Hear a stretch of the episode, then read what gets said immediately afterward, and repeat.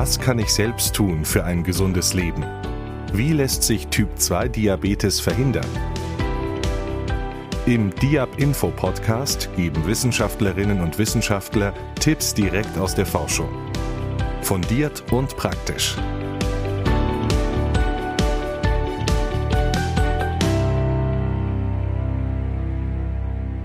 Heute geht es um die Frage, Körperfett ist nicht gleich Körperfett.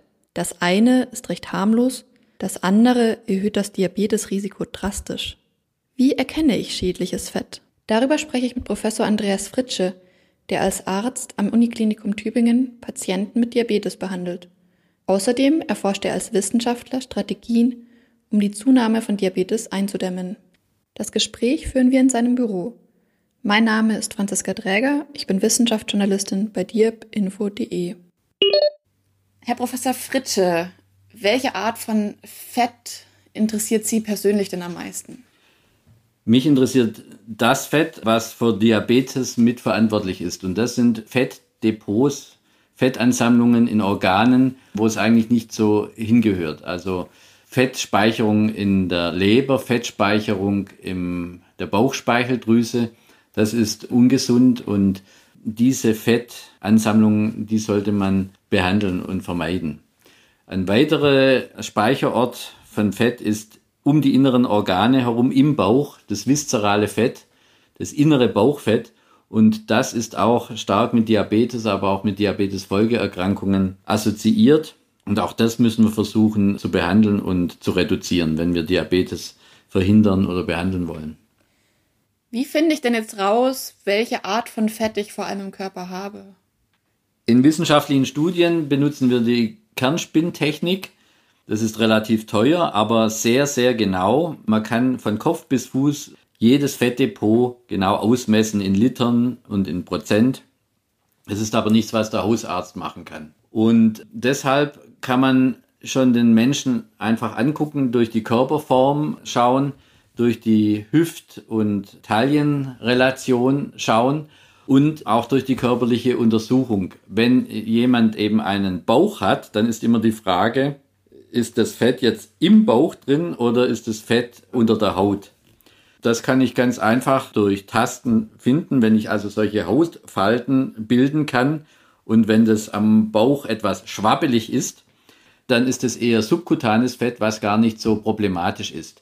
Wenn der Bauch prall gespannt ist, ähnlich wie bei einer schwangeren Frau, und wenn ich mit dem Zeigefinger da reinpiekse und es ist wirklich eine pralle Spannung, dann ist das eher eben ein Anzeichen dafür, dass das Fett im Bauch drin um die inneren Organe sich ansammelt. Man kann dann bei so einem prall gespannten Bauch auch oft keine Hautfalten bilden. Weiterhin kann ich sehen, ob zum Beispiel viel Fett an den Oberschenkeln ist. Wenn die Oberschenkel und das Gesäß mit viel Fett behaftet sind, dann ist das eher ein günstiges Zeichen.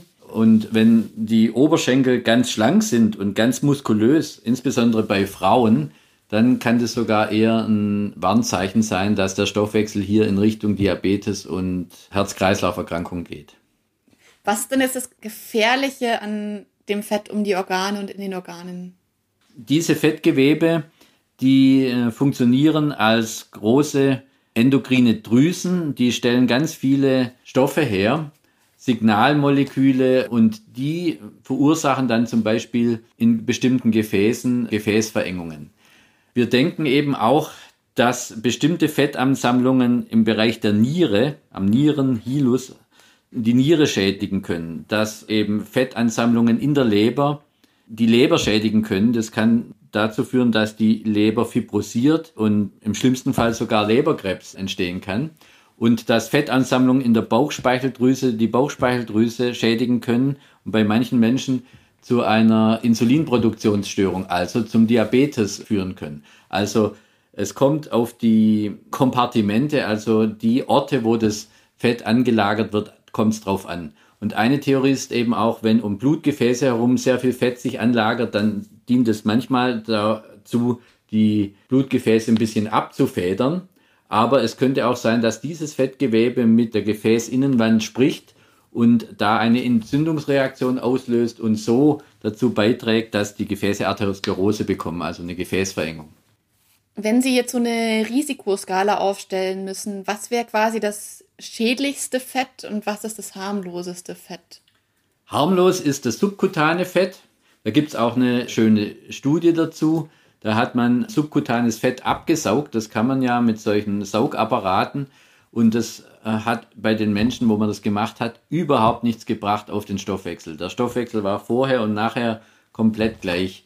Also das subkutane Fett schadet überhaupt nichts, ist vielleicht sogar günstig, weil es eben zu viele Kalorien da unter der Haut verpackt und da können sie ruhig liegen und stören niemand. Vielleicht nur kosmetisch, aber auf jeden Fall stoffwechselmäßig stören die nicht. Und das schädliche Fett, das ist ganz eindeutig das innere Bauchfett und das Leberfett und das Fett im Pankreas. Also die drei Kompartimente, die sind schädlich. Und die sollten wir reduzieren, wenn wir den Diabetes vermeiden oder behandeln wollen. Wie kann man denn jetzt besonders schädliches Fett vermeiden oder abbauen? Da nehme ich immer diesen Begriff qualifiziertes Abnehmen. Also wenn wir abnehmen in großem Stress und großer Anstrengung, ein Beispiel ist die Nulldiät oder solche Trinkkuren, dann ist es schwierig, diese schlimmen Fettdepots, also in Leber und um die inneren Organe abzubauen. Solche Radikalkuren, da verliert man zuerst mal Wasser und dann geht das Subkutane, also das Unterhautfettgewebe zurück.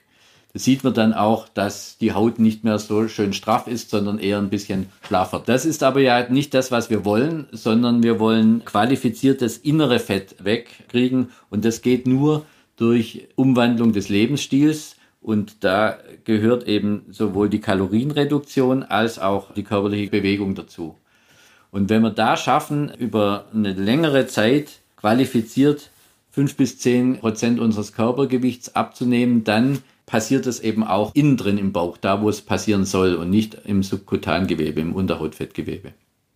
Das heißt jetzt so als Fazit, wenn ich versuchen möchte, besonders schädliches Fett abzunehmen, dann soll ich mich mehr bewegen und über längere Zeit etwas weniger Kalorien zu mir nehmen, als ich verbrauche am Tag. So können Sie das zusammenfassen, ja. Ist es denn so, dass man das noch irgendwie überprüfen kann, jetzt jenseits des Kernspinnentomographen? Man kann solche Body-Impedanz-Messungen durchführen. Da wird aber das Gesamtkörperfett leider nur gemessen und sehr schlecht die einzelnen Fettkompartimente. Aber man kann natürlich anhand von Blutparametern sehen, ob die Gewichtsabnahme auch dem Stoffwechsel gut getan hat, ob eben der Blutzucker besser wird, ob die Leberparameter besser werden, ob die Fettparameter im Blut besser werden und ob die Entzündungsparameter zurückgehen. Das sind schon Dinge, die der Arzt nachweisen kann. Wissen Sie eigentlich persönlich, ob Sie gesundheitsschädliches Fett in sich drin haben? Ich habe so eine Kernspinnuntersuchung noch nicht gemacht. Ich weiß also persönlich nicht meinen Leberfettgehalt. Das Fazit. Kann man Speckröllchen zwischen den Fingern bilden, ist es eher harmloses Fett. Auch Fett an den Oberschenkeln und an der Hüfte ist meist nicht schlimm.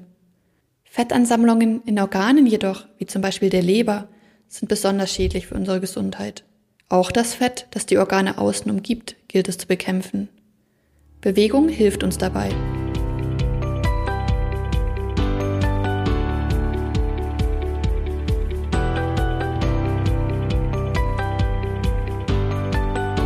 Sie wollen wissen, wie Sie Stressessen vermeiden können oder ob Sport tatsächlich nötig ist, um abzunehmen? Dann hören Sie doch unsere weiteren Folgen auf www.diabinfo.de.